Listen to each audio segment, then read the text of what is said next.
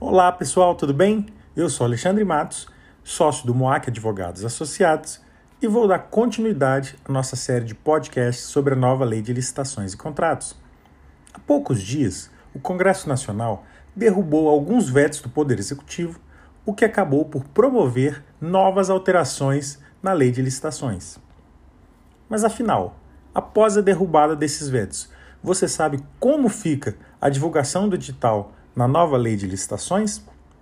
Esse é o assunto do episódio de hoje. Como você já sabe, a nova Lei de Licitações foi sancionada e publicada em 1 de abril de 2021. Cabe lembrar ainda que o Poder Executivo havia feito 26 vetos ao texto aprovado originalmente pelo Poder Legislativo. Agora, aproximadamente 60 dias depois do início da vigência da nova lei, o Congresso Nacional, em 1 de junho, analisou e deliberou pela derrubada de quatro desses vetos. Ou seja, esses dispositivos que tinham sido vetados voltam a integrar o texto da Lei 14133 de 2021. Vamos falar da derrubada de veto de maior repercussão, que foi a superação do veto ao parágrafo 1 do artigo 54, que dispõe que é obrigatória a publicação de extrato do edital no Diário Oficial da União, dos Estados, do DF, dos municípios, bem como em jornal diário de grande circulação.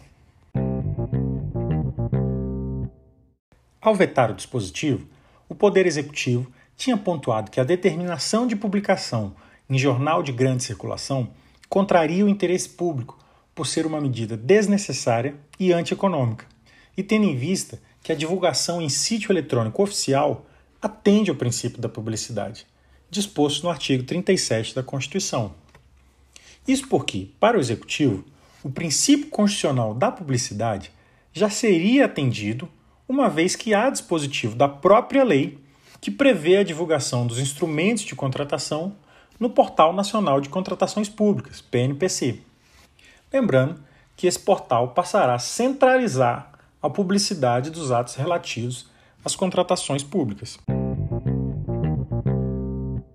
Temos que, no presente caso, andou mal o legislativo na derrubada desse veto.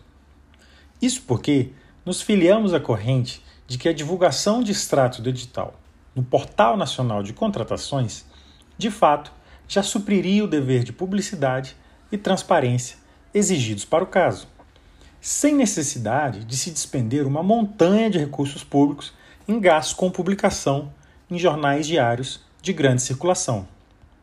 E aí eu digo uma montanha de recursos públicos, porque esse procedimento de publicação em jornal terá que ser adotado em todas as licitações de todos os entes federativos: União, Estados, DF e municípios.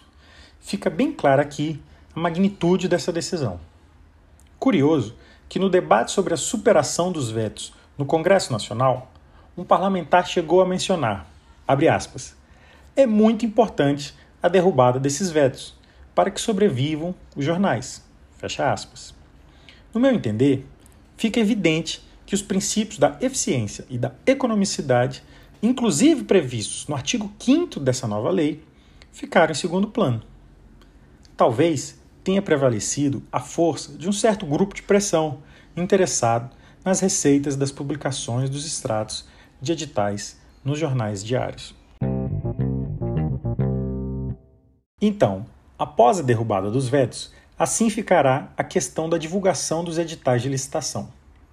Além da divulgação obrigatória do inteiro teor do Portal Nacional de Contratações, será obrigatória também a divulgação do extrato do edital em diário oficial e em jornal de grande circulação. Além disso, a Lei 14133 faculta a divulgação do inteiro teor no site do órgão público o que acaba sendo uma realidade para a grande maioria dos órgãos, por exigência expressa da Lei de Acesso à Informação. Seja como for, tenhamos gostado ou não do texto original, dos vetos ou da derrubada dos vetos, agora sim podemos dizer que o processo legislativo da nova Lei de Licitações e Contratos foi concluído. Ficamos agora no aguardo da edição de atos infralegais que irão regulamentar a Lei 14133 e também no aguardo da efetiva criação do Portal Nacional de Contratações Públicas. É isso, pessoal. Por hoje é só. Até o próximo episódio.